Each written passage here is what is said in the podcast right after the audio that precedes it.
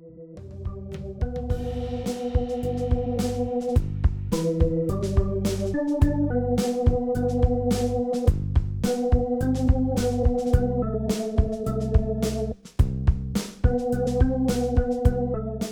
Lieben, in diesen Tagen feiern wir gemeinsam Pfingsten, das Fest des Heiligen Geistes. Es ist der Tag, an dem in Jerusalem die erste Gemeinde von Leuten entstand, die an Jesus Christus glaubten. Es ist auch der Tag, an dem die Leute begannen, einander zu verstehen, wo sie wieder in gewissem Sinn zu einer Sprache kamen, die ihnen von Gott verliehen wurde. Parallel dazu wird dieses Jahr in den Pfingstgottesdiensten die Geschichte vom Turmbau zu Babel gelesen. Diese beinhaltet den Verlust der gemeinsamen Sprache. Ich erzähle sie kurz. Die ersten Menschen kamen in eine Ebene gezogen und begannen dort mit dem Bau einer Stadt. Diese Stadt sollte auch einen Turm haben, der bis zum Himmel reicht. Durch diese Bauwerke wollten die Leute den Bestand und den Zusammenhalt ihrer Gesellschaft sichern. Gott sah sich dieses Vorhaben an und beschloss, es nicht fertig werden zu lassen. Er erreichte das, indem er den Menschen die gemeinsame Sprache nahm. Sie verstanden einander plötzlich nicht mehr und das war so folgenreich, dass die Menschen die Stadt mit dem Turm nicht fertig bauen konnten. Und es trat das ein, was die Menschen eigentlich hatten verhindern wollen. Sie wurden zerstreut in alle Länder. Sprecht ihr eigentlich selbst andere Sprachen? Also ich hatte in der Schule Russisch, logischerweise, und auch Englisch. Später kam in der 11. Klasse Latein dazu, das war allerdings nur sporadisch. Im Studium wurde dieses Latein vertieft, es gab nochmal einen Kurs. Dazu kam dann noch Griechisch und Hebräisch, die beiden Ursprachen der Bibel. Gerne hätte ich noch sehr viel mehr Sprachen gelernt. Sprachen zu lernen macht mir nämlich einen sehr großen Spaß. Es ist interessant, auch die Verwandtschaft von Sprachen zu bemerken und zugleich deren Unterschiede. Wenn man eine andere Sprache dann so richtig gut spricht, dass man in ihr auch denken kann, dann erschließt sich einem eine ganz neue Welt. Man versteht das entsprechende Gegenüber wirklich besser und das meint wirklich sehr viel mehr als bloße Worte.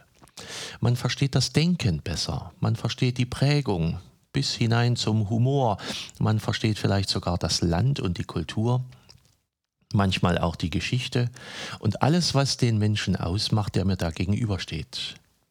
Und das ist wirklich eine richtig gute Begegnung. Die Geschichte vom Turmbau zu Babel erzählt, was Menschen erreichen könnten, wenn sie einander verstehen würden. Ein Volk mit einer Sprache nimmt sich vor, eine Stadt zu bauen, mit einem Turm, der bis an den Himmel reicht. Was für eine Kraft in der Verständigung liegt, das ist wirklich enorm. Andererseits ist es im Falle dieser biblischen Geschichte auch tragisch. Diese Menschen mit einer Sprache sind zugleich die, die erneut den Versuch unternehmen zu werden wie Gott. Sie sind bereit zu allem, um den Himmel zu erreichen. Sogar einen Turm würden sie bauen unter Aufbietung aller Kräfte, die sie haben. Dieser Turm würde Himmel und Erde verbinden. Nebenbei gesagt sind die Türme, die es in der Antike zum Beispiel in Babylon und anderen Städten gegeben hat, genau so gemeint gewesen. Sie hatten auf der obersten Ebene nämlich jeweils einen Tempel, dessen Funktion es war, Himmel und Erde, die Welt der antiken Götter also und die Welt der Menschen zu verbinden. Auf diese Weise sollten diese Türme tatsächlich bis an den Himmel reichen. Aus Gottes Sicht jedoch ist ebenfalls deutlich, auf diese Weise sollen die Menschen den Himmel nicht erreichen. Das ist nicht der richtige Zugang. Denn dieser Zugang würde nicht auf Vertrauen beruhen, auf Glauben. Schon Adam und Eva scheiterten im Paradies daran, dass sie Gott nicht mehr vertrauten, und ein solcher Turmbau wäre ebenfalls ein Zeichen des Misstrauens. Wir Menschen möchten den Zugang zum Himmel lieber selbst kontrollieren, anstatt ihn in Gottes guten Händen zu wissen und darauf zu vertrauen, dass er es gut macht.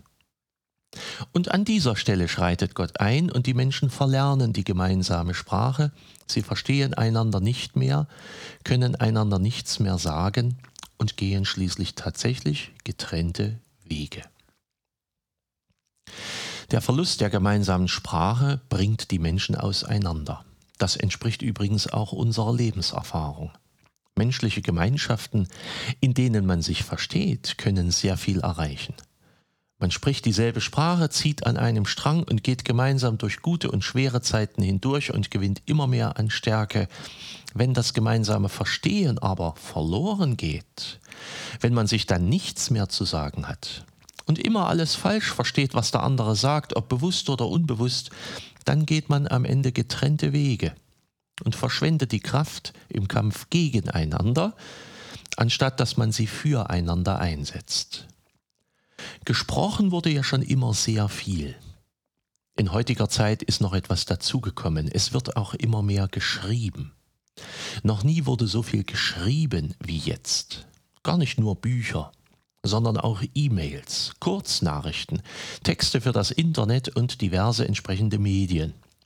Die Leute lassen ihre Daumen über die Mobilfunktastatur rasen, als ob sie nie was anderes mit dem Daumen gemacht hätten. Unmassen von Worten werden ausgetauscht, mitgeteilt, ob wichtig oder nicht, spielt überhaupt keine Rolle. Aber versteht man sich gegenseitig auch? Hat man eine gemeinsame Sprache? Nicht selten hat man den Eindruck, dass das immer weniger der Fall ist. Wir haben Pfingsten. Das ist nun aber nicht das Fest der Sprachverwirrung, der Entzweiung der Menschen, sondern ganz im Gegenteil, das Fest des Heiligen Geistes. Und dieser Heilige Geist bindet die Menschen wieder an Gott und vereint sie auch wieder miteinander. Als der Heilige Geist zu den Jüngern kommt und sie erfüllt, sie ergreift und belebt, da lernen sie auszusprechen, wie es der Geist ihnen eingibt. Und sie sprechen himmlisch und irdisch zugleich.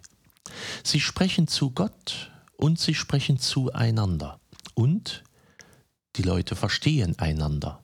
Und sie finden auch zueinander. In Jerusalem, wie schon gesagt, entsteht die erste Gemeinde von Leuten, die an Jesus Christus glauben, die erste christliche Gemeinde. Und seither entstanden viele, viele weitere. Aus vielen verschiedenen Menschen wird ein Leib Christi, ein heiliges Volk, was mit Gott und miteinander fest verbunden ist. Aus vielen Sprachen und Zungen wird ein Volk, das die großen Taten Gottes lobt. Und Gott fügt immer mehr Menschen hinzu. Ich hoffe, dass wir Gott verstehen, dass er unsere Sprache spricht, dass wir seine Sprache verstehen. Sein Wort ist schon in viele Sprachen übersetzt worden. Ich wünsche es uns, dass wir es immer wieder verstehen. Möge Gottes Geist uns sein Wort verstehen lassen. Und mögen wir mit Gottes Hilfe auch einander neu verstehen lernen, denn Menschen, die es schaffen, miteinander zu reden, haben ein Stück Himmel geschenkt bekommen. Seid herzlich gegrüßt, euer Pfarrer Schurig.